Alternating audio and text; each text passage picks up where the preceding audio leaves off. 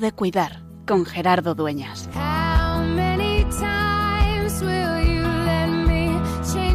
Hace hoy 406 años, un 14 de julio del año 1614, pasaba de este mundo al Padre en Roma, Camilo, Camilo de Lelis, San Camilo, uno de los grandes de la caridad, hijo del capitán de Ventura Juan de Lelis, nacido en Buquianico, en Chieti, el 25 de mayo de 1550, contaba por lo tanto con 64 años.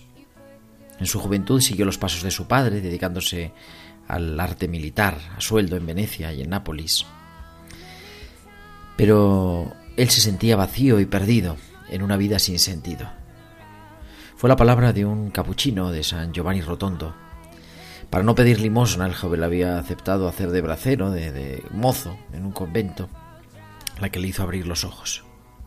Y él recordó siempre un 2 de febrero de 1575, a los 24 años, casi 25, como el día de su conversión.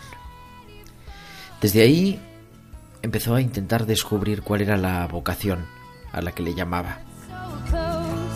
Camilo comprendió que los enfermos estaban abandonados porque a él tocó vivir la enfermedad en primera persona.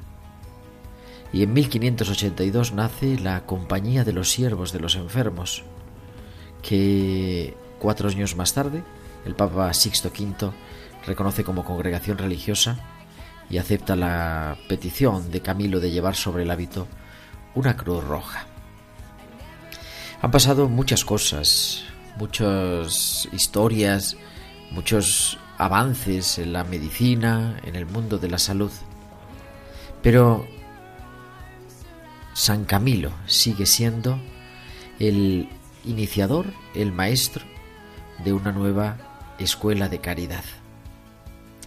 Comenzó las historias clínicas, reformó el concepto de enfermo, reformó el servicio a los enfermos, reformó el personal de asistencia, yendo él por delante sabiendo lo que había que cambiar. Y reformó también fuera del hospital esa solicitud para comprender que la atención a quien sufre no es solo en el hospital, sino en los numerosísimos pacientes que permanecían sin atención en sus casas, abandonados, en grutas, y además suscitar adhesiones para personas que prestaran un servicio voluntario y gratuito dentro y fuera del hospital. Hace pues siglo y medio el Papa León XIII eh, reconocía a San Camilo junto con San Juan de Dios como el patrón de los enfermos, el patrón de los hospitales y el patrón de todos aquellos que cuidan de los enfermos, de todo el, el personal hospitalario. Por eso hoy, en este 14 de julio, queremos acercarnos a la novedad de esta figura de San Camilo, que nos recuerda que tanto en el siglo XVI y siglo XVII como en pleno siglo XXI sigue siendo, más que nunca, tiempo de cuidar.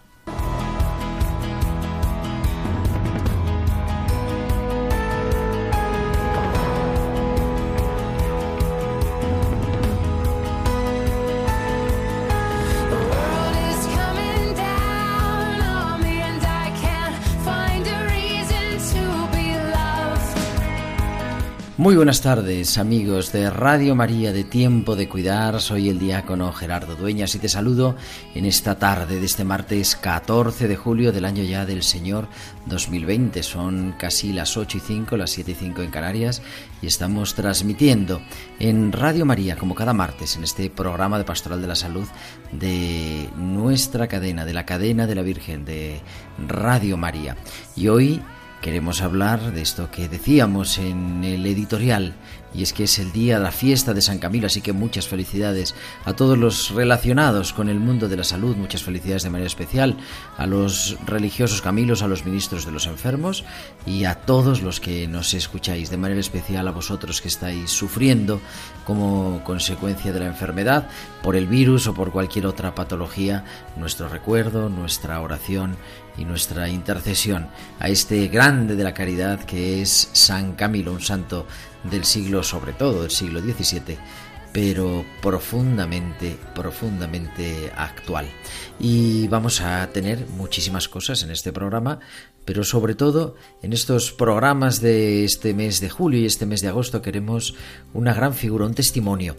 El testimonio hoy del provincial, del responsable de los Camilos en España, el doctor José Carlos Bermejo, doctor en teología sanitaria y religioso Camilo, religioso no sacerdote, y que va a compartirnos, autor prolífico y conocido por todos vosotros.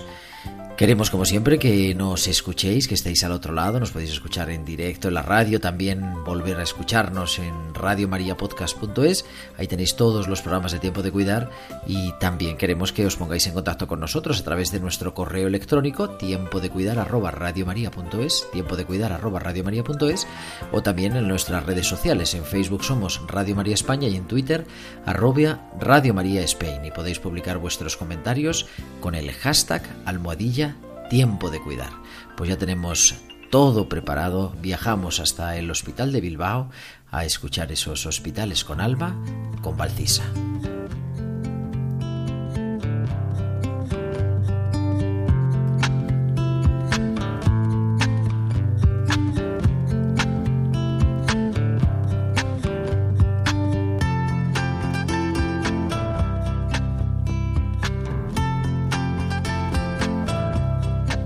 Tenemos ya en la línea, como decíamos, desde el Hospital de Bilbao a nuestra querida Valcisa.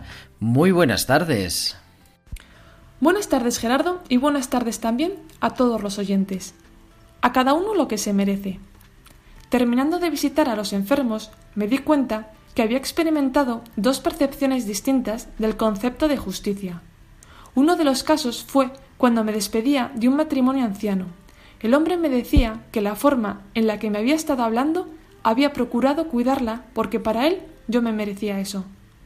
No puedo negar que me sentí halagada, pero me quedé pensando en todas aquellas veces que actuamos sin cuidar las formas porque a nuestro juicio no se lo merecen. ¿Bajo qué justicia nos regimos las personas? La concepción aristotélica de la justicia dice los iguales deben ser tratados igualmente y los desiguales deben ser tratados desigualmente. Por el año 200, Ulpiano lo definía como dar a cada uno lo que se merece, según sus obras. Curiosamente, a lo largo de los tiempos han ido surgiendo diferentes formulaciones sobre la justicia, pero todas ellas basadas desde un punto material. Dar a cada persona de acuerdo con el esfuerzo, la contribución, el mérito. El otro caso fue cuando estaba hablando con una paciente la cual se encontraba muy cansada de llevar poco más de un mes ingresada en el hospital. Su tristeza no se limitaba a lo enferma que estaba, sino en que había perdido en poco tiempo a un hijo y a su marido. Yo creo en Dios, pero creo que a veces se olvida de ayudar a ciertas personas. Somos muchos y unas veces nos toca y otras veces no. Esta vez no me ha tocado a mí. Sus palabras chocaron contra mí como si me hubieran tirado una piedra. ¿Cómo uno puede creer en algo que piensa que le está haciendo daño? ¿Cómo puede pensar que Dios se olvida de nosotros? En muchas situaciones estaremos tentados de pensar en la justicia de Dios como reflejo de la nuestra, una justicia material. Pero sin embargo, la verdadera justicia de Dios es la que juzga los corazones, aquella donde la misericordia siempre está presente. A cada uno lo que se merece es una frase humana, no de Dios. Nosotros somos los que hacemos distinciones de a quién tratar y cómo hacerlo. Dios no nos da la muerte, nos da la vida. Dios no nos da el sufrimiento, nos da el consuelo. Dios no nos da la desesperación, nos da la esperanza. Dios no nos da la tristeza, nos da la felicidad, una felicidad duradera. El problema no es que Dios no nos ayude, sino que ayudándonos y no olvidándonos nunca, nosotros no sabemos encontrarlo aun teniéndolo delante. Hasta la semana que viene. Pues hasta la semana que viene, Valcisa y sus hospitales con alma.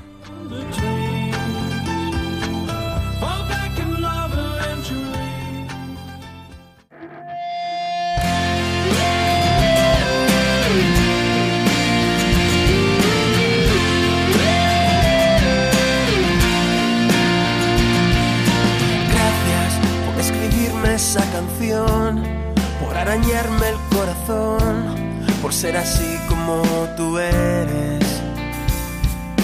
Gracias por aguantar ese dolor, por inventar ese sabor, por hacer siempre lo que quieres. Gracias por los consejos que me das, por olvidarme si te vas, por no quererme un poco. Pues muchas gracias por continuar en esta tarde, ya las 8 y 10, las 7 y 10 en Canarias, en Tiempo de Cuidar en Radio María, para hoy recibir en nuestro programa a uno de los grandes, a José Carlos Bermejo, religioso Camilo, es el director provincial de los religiosos Camilos en España, doctor en Teología Pastoral Sanitaria por el Camilianum de Roma, máster en Bioética, máster en Counseling, en Intervención en Duelo, en Gestión de Residencias y un profesor y un amigo y un referente de la pastoral de la salud en España y en el mundo. Sus grandes líneas de investigación, un autor prolífico, sus grandes líneas de investigación son el counseling, la relación de ayuda y todo lo relacionado con el mundo del sufrimiento y del dolor. Lo tenemos ya aquí en tiempo de cuidar. Muy buenas tardes, José Carlos, y muchísimas gracias por estar aquí. Un saludo muy cariñoso, Gerardo, y felicidades por este programa, Tiempo de Cuidar. Y muchas felicidades en este día de San Camilo. Así es, celebramos la fiesta de San Camilo porque murió el 14 de julio de 1614, cuando tenía 64 años, después de haber fundado la orden de los ahora conocidos religiosos Camilos, y su nombre sería Ministros de los Enfermos, ahora expandida por los cinco continentes, ¿no? dedicada, pues, como también los hermanos de San Juan de Dios y otros institutos, al, al, testimonio de la misericordia de Dios para con los enfermos, enfermos o personas mayores necesitadas y para, también para la cultura de la humanización, de la salud y de la asistencia sanitaria. Hoy es fiesta para nosotros. Gracias. Hoy es fiesta y, y nos unimos todos porque además eh, San Camilo es patrono de los enfermos, de los hospitales, de los cuidadores, de todo, de todo lo que se puede en el mundo de la salud junto, con, junto con San, Juan, de Dios, Dios patrono de enfermos, enfermeros y hospitales. Son dos grandes referentes de la caridad, ¿no? gigantes de la caridad, que nos pusieron en, nos subrayaron la dignidad del ser humano enfermo cuando eh, se ponía la dignidad del ser humano por sus apariencias, ¿no? Eran tiempos en que se pintaba, se esculpía y San Camilo en cambio pues se acercó al rostro sufriente para mostrar la dignidad de quien estaba, particularmente de quien estaba al final de la vida. Uh -huh. Yo hace muchos años, ya Dios. cuando era niño, niño. Eh, mis abuelos vivían en lo que era un incipiente Tres Cantos y recuerdo de niño ir a, a misa a la residencia, lo que era en aquel momento la residencia, por lo cual siempre he tenido un, un, cariño especial, luego he pasado pues muchas horas también como alumno en el Centro de Humanización de la Salud y es verdad que uno se va dejando eh, pues enamorar por esto de, de, acompañar el sufrimiento, de acompañar esa dignidad humana, de humanizar, que es el, el título también, ¿no? Y como la palabra. Pero consagrar la vida a eso, ¿por qué religioso Camilo, José Carlos? Bueno, yo creo que Dios se hace. Dios elige caminos que no terminan de ser conocidos para nosotros, ¿verdad? A mí no se me presentó un catálogo de instituciones para que yo, o de carismas para que yo eligiera. Digamos, cuando yo tenía tan solo 11 años, pues se me acercó un religioso Camilo en el colegio de mi pueblo, yo soy de Tordesillas, uh -huh. Valladolid, y nos eh, lanzó el anzuelo y yo que era ya un hombre de pues de frecuentar el templo, en 11 años era monaguillo y eh, me sentía atraído por aquel hombre que, que nos prometía pues una vida eh, fraterna y una vida entregada a las personas que yo no sabía muy bien si había diferencia entre Camilos u otro instituto a esa edad, que no, se tiene tanto criterio para discernir, ¿no? Pero me sentí atraído y empecé ese programa, ese proyecto que luego pues, eh, se ha convertido en mi proyecto de vida como religioso Camilo hermano. Profesé cuando tenía 18 años y aquí estamos todavía. Y por muchos años. Por muchos, años, tenemos salud, si Dios quiere. Me sonaba, es que eh, al principio de este curso, allá por septiembre, entrevisté, tuve el, gusto también de entrevistar a Monseñor Redrado, hermano de San Juan de Dios, y es verdad que es otra generación, ¿no? Es otra generación. Y, pero me decía un poco, dice, yo le pregunté también, ¿no? ¿Por qué hermano de San Juan de Dios? Y me decía, mira, yo me metí ahí, yo no sabía ni lo que era, pero después he descubierto que esa era mi vocación, ¿no? Y me, me, me, gusta, nunca habíamos hablado de este, así, de, de, este origen de casi niño, ¿no? De ir descubriendo eso de, de cuidar. ¿Quién sería San Camilo si lo tuviéramos que presentar hoy a, pues eso, a nuestros oyentes, a gente que dice, bueno, pues sí, un santo muy bueno, pero ¿qué nos dice San Camilo hoy?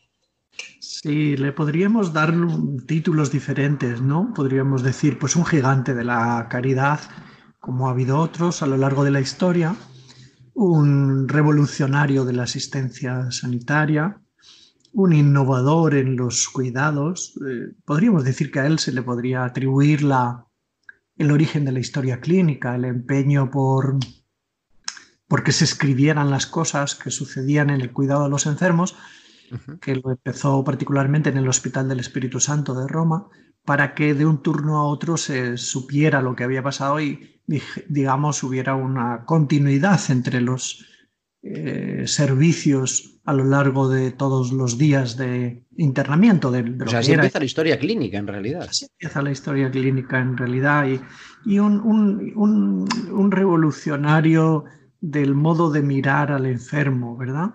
Eh, digamos que eh, a lo mejor cuando pensamos en pastoral de la salud podemos creer que se trata de llevar a Dios o la experiencia del Evangelio al que sufre, ¿no?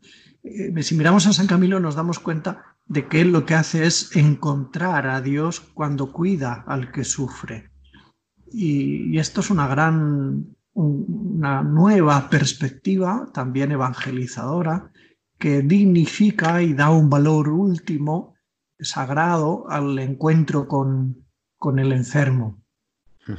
San Camilo luego fue un, emprendedor eh, tremendo, arrastró a cientos de personas antes de que él muriera, eh, para, habiendo fundado primero una compañía y después una orden religiosa, orden religiosa. Y muchos de ellos ya habían muerto cuando murió él por estar contagiados. ¿Qué personalidad no habría detrás para eh, arrastrar a cientos de personas eh, en el primer frente de lo contagioso, de lo arriesgado, ¿no?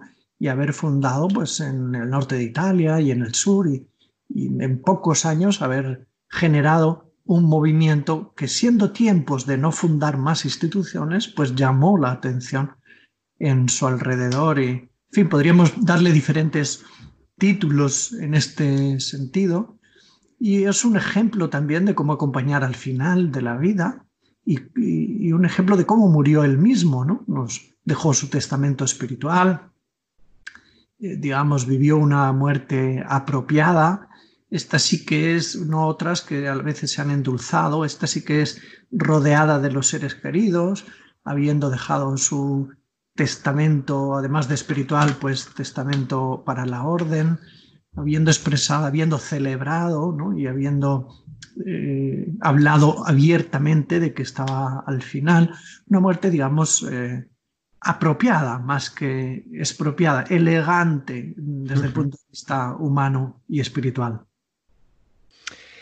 Yo he tenido la suerte de escucharte muchas veces, bueno, en clase, pero luego en muchas conferencias, incluso saber algunos de los chistes de, de la conferencia. Pero hay una cosa que no se me olvida y, y no sé cómo es la cita, porque claro, yo después la he citado muchas veces, pero esto va cambiando. Pero dice, hay tres cosas, recuerdo algo así, ¿no? Como que han cambiado en la humanidad. Eh, la rueda, la pólvora y la escucha. Puede ser más o menos la cita. Sí, alguna vez, no sé si lo he dicho tantas veces, pero ciertamente, eh, quizás se lo haya copiado a alguien, ciertamente el poder de la escucha es impresionante. Es en clave nuestra creyente, diríamos, es una forma de expresar la diaconía de la caridad, ¿no? De transformar nuestras orejas en patenas para recoger el sufrimiento ajeno, el cuerpo, la carne rota del quien nosotros reconocemos que es el mismo Señor. Escuchar a otro es un compromiso muy grande y requiere mucho entrenamiento y, y preparación. Es apostar porque él narrándose se pueda liberar, se pueda empoderar el enfermo, el que sufre, el que está en duelo, el que está pasándolo mal por cualquier eh, ruptura, por cualquier problema, que está gestionando mal los sentimientos, los pensamientos. Cuando se desahoga con la palabra, si uno le escucha, pues se produce una alianza liberadora, ¿no? Eh, terapéutica. Yo ahora también me estoy dando cuenta de que además de la escucha, como una de las cosas que cambian la humanidad y todavía pueden seguir cambiándola, además hemos de dar una nueva relevancia al uso de la palabra, además de a la escucha. La palabra que consuela, la palabra que confronta, la palabra que persuade, la palabra que anuncia buenas noticias, la palabra que infunde esperanza. ¿Cómo utilizar la palabra? Fíjate que en otros tiempos eh, hasta había una asignatura, ¿no? Y se hablaba de retórica. retórica. Claro, para para enseñar no solo a los que, digamos, tuvieran deseo de hablar bonito, que no es ese el objetivo, sino de hablar de manera eficaz. Por ejemplo, los profesionales de la salud y de la intervención social, los profesionales, los agentes de pastoral, ¿no? Cómo aprender no solo a escuchar, sino también a, decir una palabra no hueca, no, hiriente, eh, una palabra terapéutica. Ahí andamos también en, este, en estas pasiones humanizadoras compartidas, Gerardo. Sí, yo creo que ahí es, y es verdad, porque además es algo, no sé qué, te parece, ¿no? en el que va la vida, eh, porque no es solo aprender, hay que aprender, y, podemos hablar además de la importancia eh, de, de, la formación, ¿no? Para hacer el bien no hace falta solo buena voluntad, hay que hacer bien el bien, que creo que decía San Juan de Dios o algo así. Pero hay que formarse, hay que aprender a escuchar, hay que aprender a, acompañar, a decir esa palabra, a cuidar, como le queremos querido llamar este programa. Pero eso no es solo una técnica, no es que es verdad, se puede aprender. Yo puedo fingir o, hacer que estoy escuchando y el otro se siente escuchado, sino que es algo que compromete la vida, ¿no? En, en sentido creyente y en, sentido humano, de cualquier eh, forma, ¿no? Al final es pasar tiempo con el otro y dejarme afectar por tu sufrimiento, por tu vida, por, por tu existencia, en definitiva. Sí, en el fondo la escucha es una forma de compasión, es una forma de expresión, eh, no, es un entrenamiento superficial en una técnica, como podríamos entender, que existen otras técnicas en el manejo de cosas, ¿no? Eh, escuchar es un acto profundamente espiritual antes de ser un modo también religioso de transmitir nuestras convicciones y de actualizarlas. Eh, es un ejercicio de, de despliegue de la actitud más noble que puede tener el ser humano, que es la actitud compasiva ante el sufrimiento del otro. Aún así, pues como tú dices, eh, creo que hay mucha razón en, que no es solo una técnica, pero también se puede aprender. Hay que aprender a escuchar. en mi experiencia también de enfermo, eh, me he dado cuenta cuánto limitadas están algunas personas, algunos profesionales, en esta capacidad de, de, escuchar, que es también tomar en serio lo que le pasa al otro para hacer un proceso diagnóstico o sencillamente un proceso de, hospitalidad compasiva, ¿no? de, de, comprensión, de acogida del otro. ¿Y cuánto poder terapéutico tiene la escucha? La escucha es una medicina que, alivia, eh, disminuye el sufrimiento evitable, acompaña eh, el sufrimiento inevitable, eh, cuando también hay cosas que no se pueden cambiar, ¿no? Por ejemplo, la pérdida de un ser querido, pues no se puede cambiar. No se puede cambiar en cuanto que no hay marcha atrás y recuperación del ser querido. Pero cuando uno narra y se siente escuchado, pues efectivamente puede recuperar esa parte de salud como experiencia en el modo de atravesar la, adversidad. La escucha es una terapia. Y en el fondo es eso, un, dar sentido. Decías ahí, eh, me da un poquito de cosa entrar, pero bueno, como lo has dicho, eh, la experiencia de la enfermedad te ha dado fuerte esta, esta última enfermedad. Bueno, efectivamente me pilló el virus, el coronavirus, me afectó como en primera imagen nos hacemos todos de manera pues respiratoria, pulmonar, una neumonía bilateral, fue necesario ingresar en el hospital, estuve una semana ingresado y mm, parece que he superado ese capítulo, ¿no? Yo lo llamo capítulos, acostumbrado a escribir, pues lo llamo capítulos y digo, a ver si este libro ya termina con el tercero, ¿no? Después me, me afectó a las piernas y, ahora un poquito pues al oído, mejilla y la misma boca, que confío que ya eh, como secuelas estén siendo las últimas. Ha, sido una experiencia, sí, está siendo una experiencia de encuentro con algo tan propio del ser humano como es pues la vulnerabilidad, ¿no? la fragilidad, nuestra necesidad de ser cuidados, ¿no? Tu programa, este programa, tiempo de cuidar, diríamos también tiempo de ser cuidado, de dejarse cuidar, porque efectivamente... y a veces cuánto nos cuesta, ¿no? A los que nos dedicamos al otro. Claro, proclamando siempre el verbo cuidar en activa. Yo no es que me haya costado dejarme cuidar, eh, más bien lo que me cuesta, si podríamos decir así, pues es lo que significa atravesar la incertidumbre, ¿no? esta enfermedad está teniendo muchas manifestaciones que no se sabe muy bien por qué son, ¿no? No, no, los médicos no identifican claramente la causa y por lo tanto arbitran el tratamiento, sino que más bien pues hay mucha incertidumbre.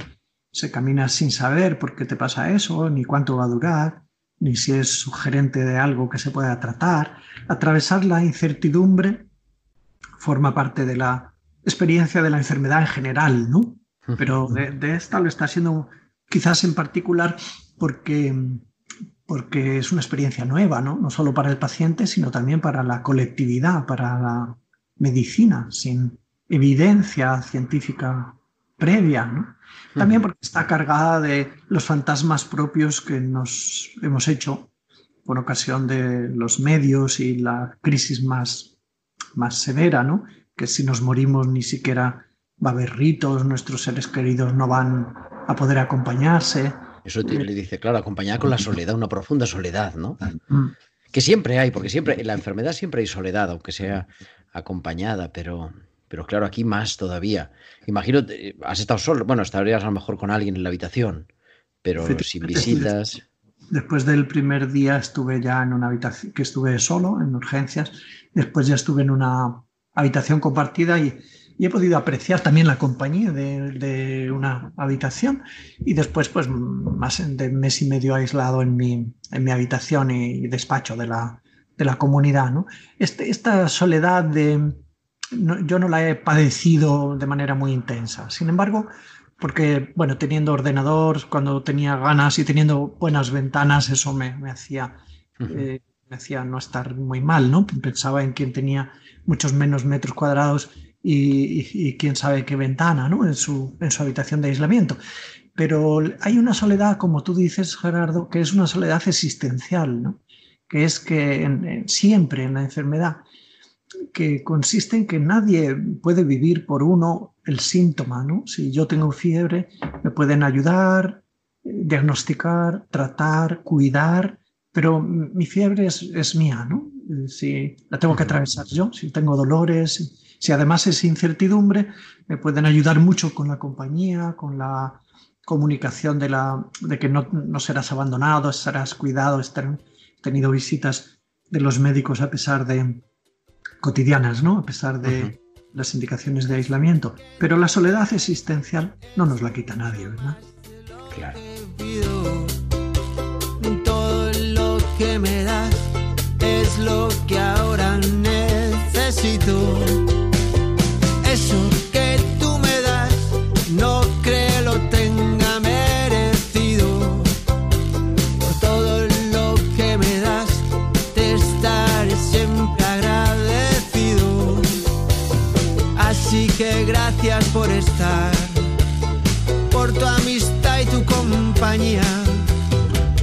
Lo, lo mejor que me ha dado la vida.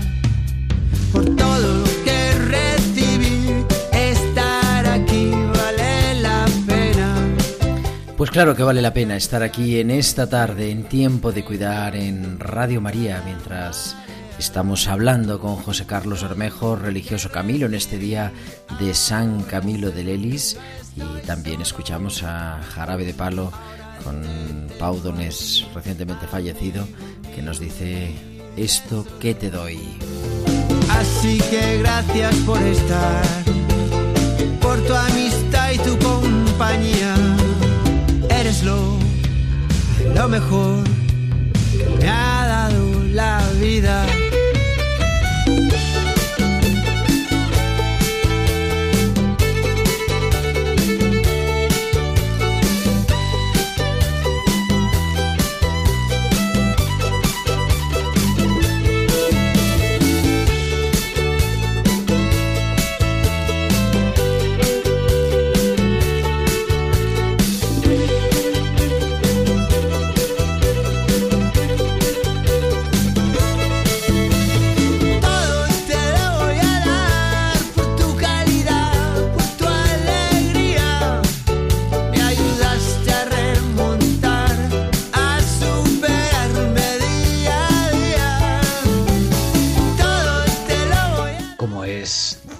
Conocido y si no, pues ahora lo conoce. Eh, José Carlos es un gran profesor, un gran escritor, un creador de escuela y ha aprovechado también para dos últimas novedades, pues a cuenta de esto que estamos viviendo.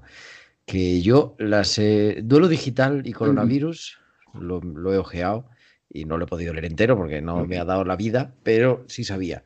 Eh, un poco hablando ¿no? sobre como esto que decías, la dificultad de poderse despedir, ¿no? Y, que se nos complica el duelo, el duelo por enfermedad y el duelo por muerte también, como una de las características de esta pandemia.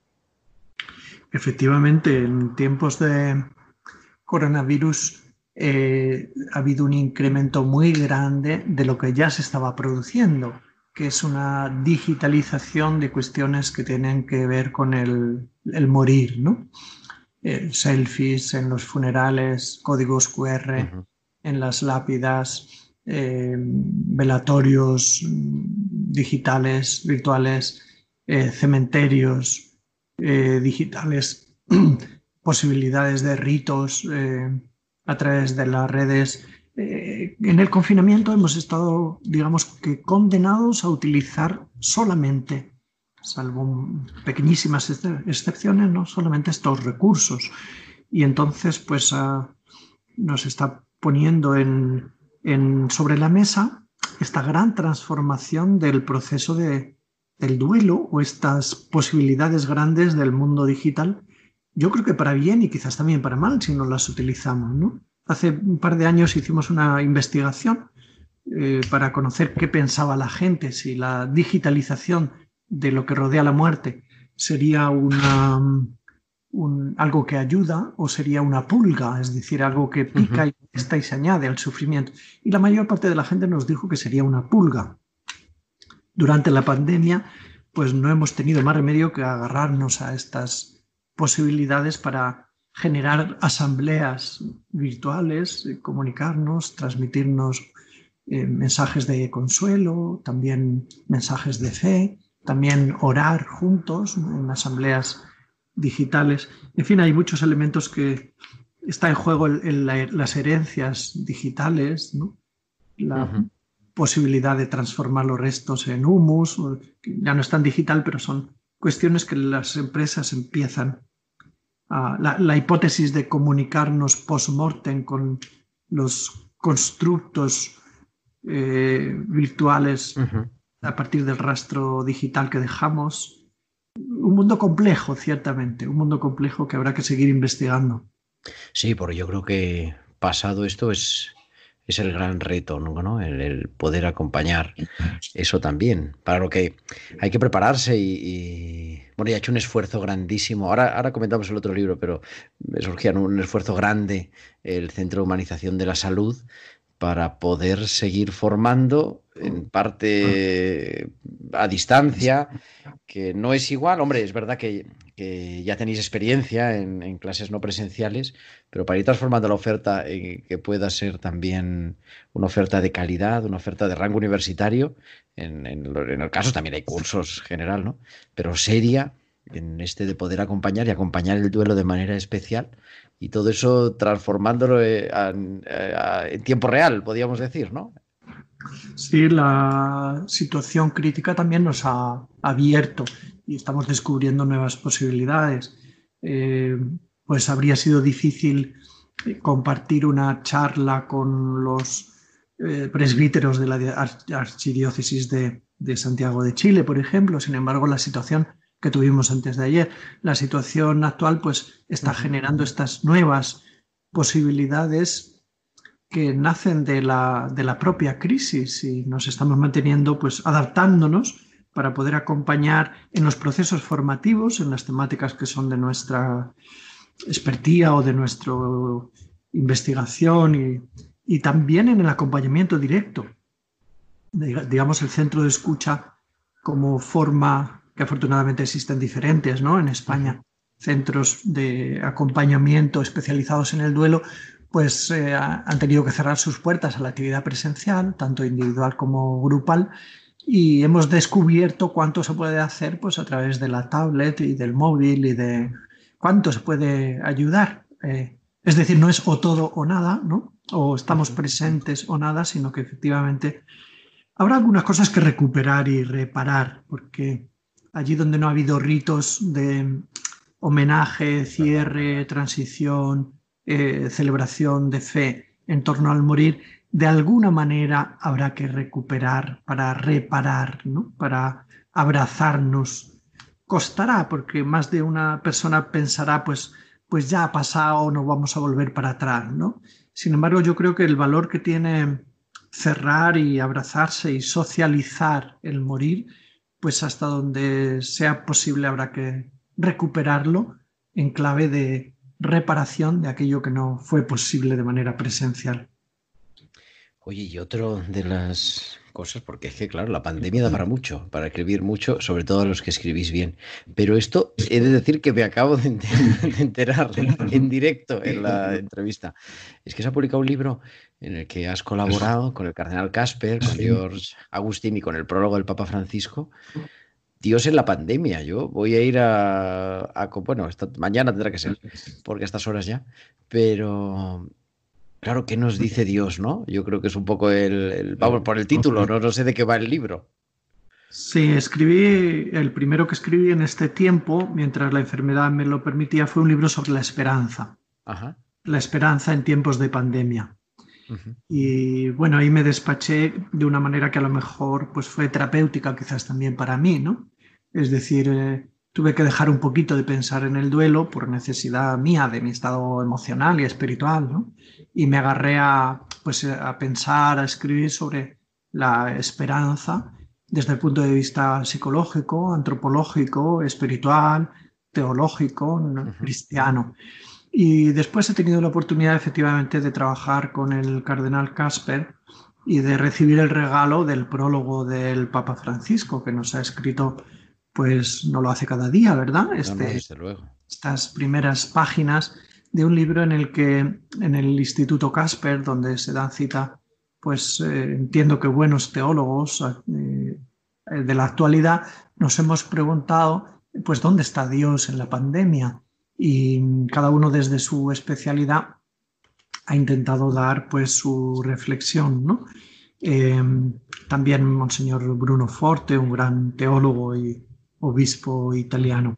Yo en este libro lo que he hecho ha sido eh, es narrar mi experiencia, mi experiencia en concreto relativa, relativa al título, aunque la he narrado desde más puntos de vista, relativa al título es que Dios pues lo he sentido, lo he experimentado más presente que nunca, con mucha sencillez, no es que haya experimentado apariciones y revelaciones eh, especiales, ¿no? sino que en la cotidianidad de los cuidados, tiempo de cuidar, pues en la cotidianidad de los cuidados yo experimentaba que Dios se hacía presente a través, digamos, de sus ángeles, si esta expresión eh, es cogida en su parte más positiva y metafórica, ¿no? A través de, del servicio amable, profesional, compasivo de los trabajadores de la salud, de los hermanos, de las personas que, más me han acompañado en una situación de tantísima necesidad. ¿no? Uno tiene todos los días necesidad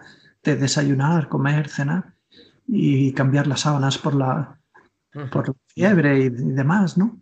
En, el gesto humano del, del cuidado ajeno, yo experimento que se hace, se construye un cielo que es un, eh, un, modo de sentir dónde está Dios, ¿no? también en nuestras coordenadas. Así que Dios está más presente que nunca.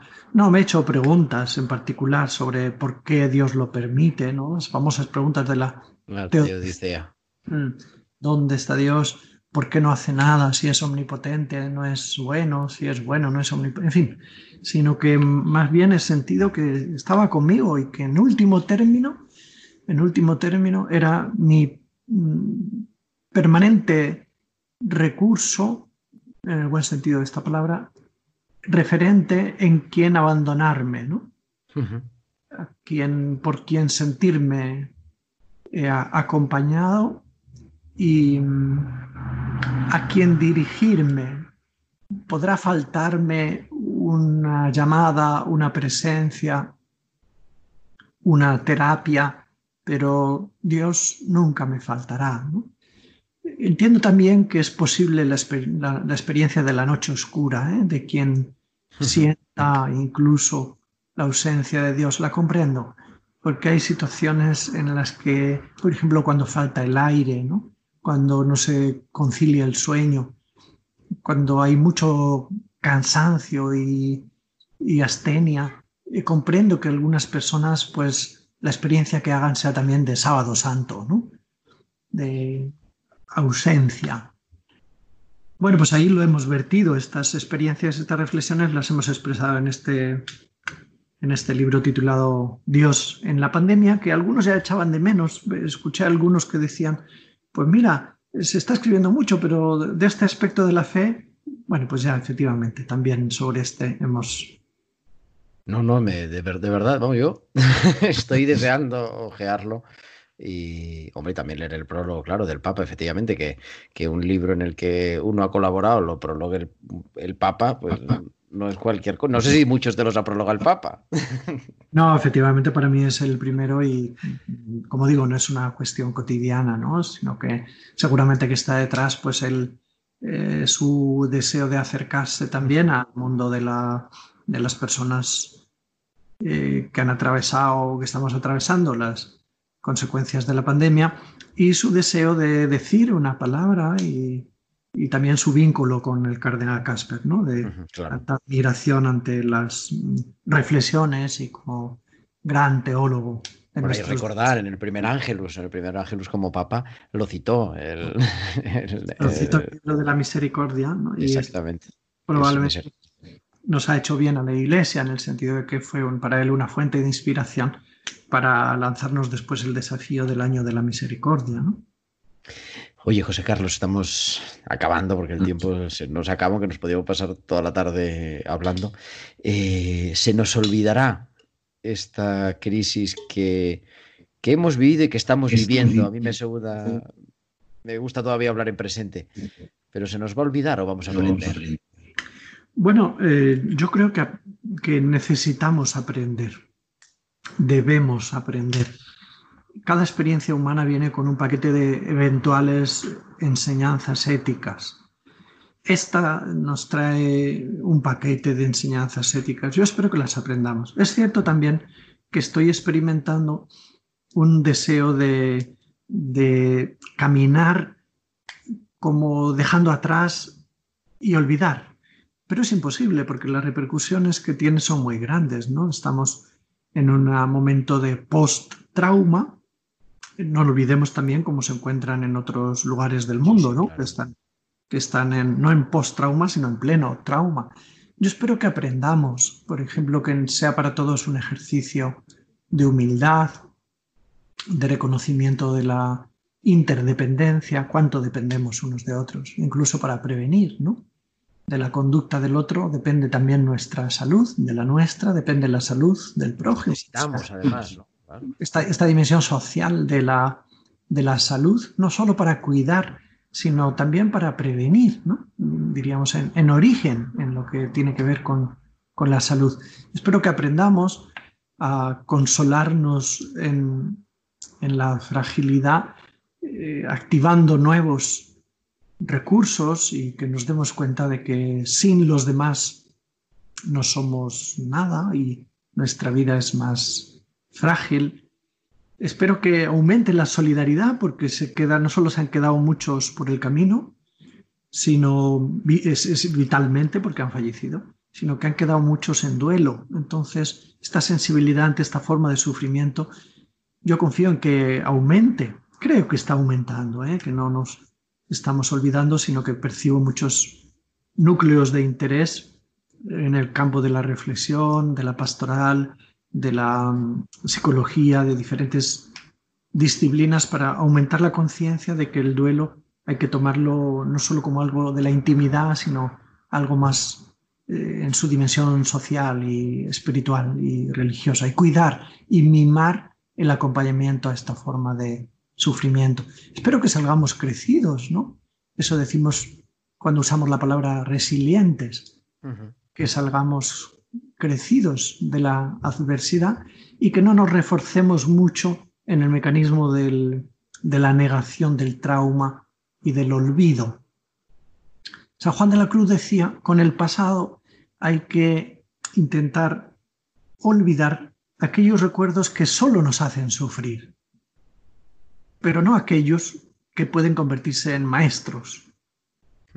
Maestros para nosotros. Ojalá la crisis sea un momento de humanización también para los individuos, las comunidades y la globalidad del mundo. Ojalá, ojalá. Pues querido José Carlos Bermejo, religioso Camilo, en este día que nos ha atendido en este día de San Camilo, eh, aquí tienes tu casa en Radio María en tiempo de cuidar de manera especial y un mensaje para nuestros oyentes para concluir en este día de San Camilo?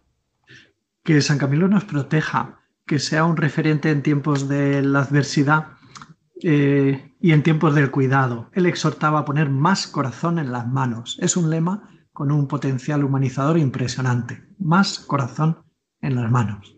Pues con eso nos quedamos. Muy buenas tardes y feliz día de lo que queda de San Camilo.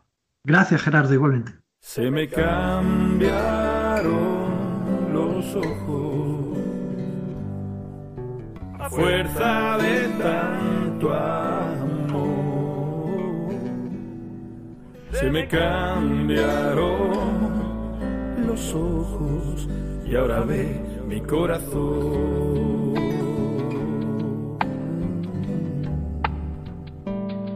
El grito es más corazón, más corazón en las manos. Si la risa es una brisa, si tu cara una ventana por la que veo asomarse a Dios todas las mañanas. Mm. Si un hospital, un jardín y un enfermo, un corazón. Si el desecho, una semilla y el orín va en un copón. Si una lágrima, un perfume y el amar, mi religión. Se me cambiaron los ojos y ahora ve mi corazón. Si en los llantos viera fuentes y en la basura confeti, si en los dolores llamadas y en los. Nos ha acompañado en esta tarde José Carlos Bermejo, religioso Camilo, para celebrar esta fiesta, esta solemnidad de San Camilo. Queremos agradecer a los religiosos Camilos a lo largo de todo el mundo que se entregan incluso poniendo a riesgo su vida para el cuidado de los que sufren y que de manera especial en España han contribuido de tal manera como dice nuestra canción, poner más corazón en las manos, a poner algo de humanidad, de humanización, de seguir haciendo ese espíritu de San Camilo realidad en el siglo XXI. Nosotros también, en tiempo de cuidar, queremos poner más corazón en las manos y descubrir, como dice la canción, que la cama es un santuario en la que adoramos a Cristo, el Señor, que se nos ayude a cambiar la mirada y que podamos mirar en el otro siempre al Señor. Si en los llantos viera fuentes y en la basura los dolores llamadas y en los mocos espagueti otra cara por el mundo llevaría mucha gente que llevaba Camilo cuidando a su buena gente. Si en los llantos viera fuentes y en la basura confeti en los dolores llamadas y en los mocos espagueti y otra cara por el mundo llevaría mucha gente la que llevaba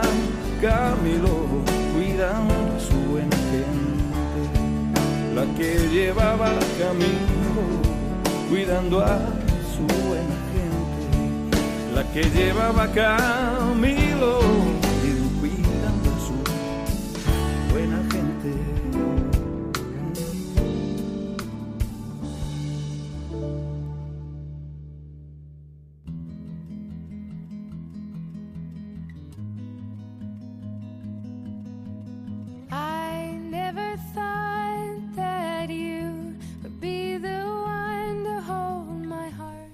Hay programas que se quedan grabados en el corazón. Como digo muchas veces, tengo muchos motivos por los que darle gracias a Dios por el regalo de poder disponer de este micrófono, de poder llegar a tu casa, a la cama de tu hospital, a tu coche, al lugar de vacaciones, a tu casa donde no puedes salir, a ese momento de soledad o aquel compartir en familia, en comunidad. Y hoy es uno de ellos. La semana pasada entrevistaba a Monseñor Segundo Tejado, el responsable de Pastoral de la Salud. Hacía memoria de ese grande que siempre se me ha quedado marcado, Monseñor Redrado, con el que comenzábamos esta temporada 2019-2020, que estamos ya en la recta final, en el verano. Hoy el poder hablar con el maestro José Carlos Bermejo siempre es un regalo de escucha, de poder volver a repasar. Yo os invito también a, a reescuchar porque a José Carlos hay que leerlo, pero hay que volverlo a escuchar sobre todo. Y de manera especial hoy, que ha querido compartirnos su vocación. Una persona que, como hemos dicho varias veces en el programa, es referente, pero que todo lo que hace, todas sus publicaciones, toda su investigación, todo su, toda su vida, todo su ejercicio, es por esa vocación de ser religioso, por esa vocación profética, de saber decir una palabra de esperanza en medio de la humanidad y de la fragilidad humana y en medio del dolor. Nosotros volveremos la semana que viene, será ya 21 de julio, y continuaremos compartiendo estos testimonios. 21 de julio, de julio, digo, y continuaremos compartiendo estos testimonios para recordarnos que tiempo de cuidar y para recordarnos que a muchas personas ese ser tiempo de cuidar no ha sido un rato, sino que ha sido tu vida porque lo han convertido en su auténtica vocación. Y yo también en lo personal quiero que se convierta en eso porque Dios me ha puesto aquí en esta tarde para compartirte este mensaje de esperanza que no quiere ser otra que el eco del Evangelio del Señor Jesús. Hasta la semana que viene, que descanséis, os dejamos con la programación de Radio María. Un abrazo de vuestro amigo el diácono Gerardo Dueñas.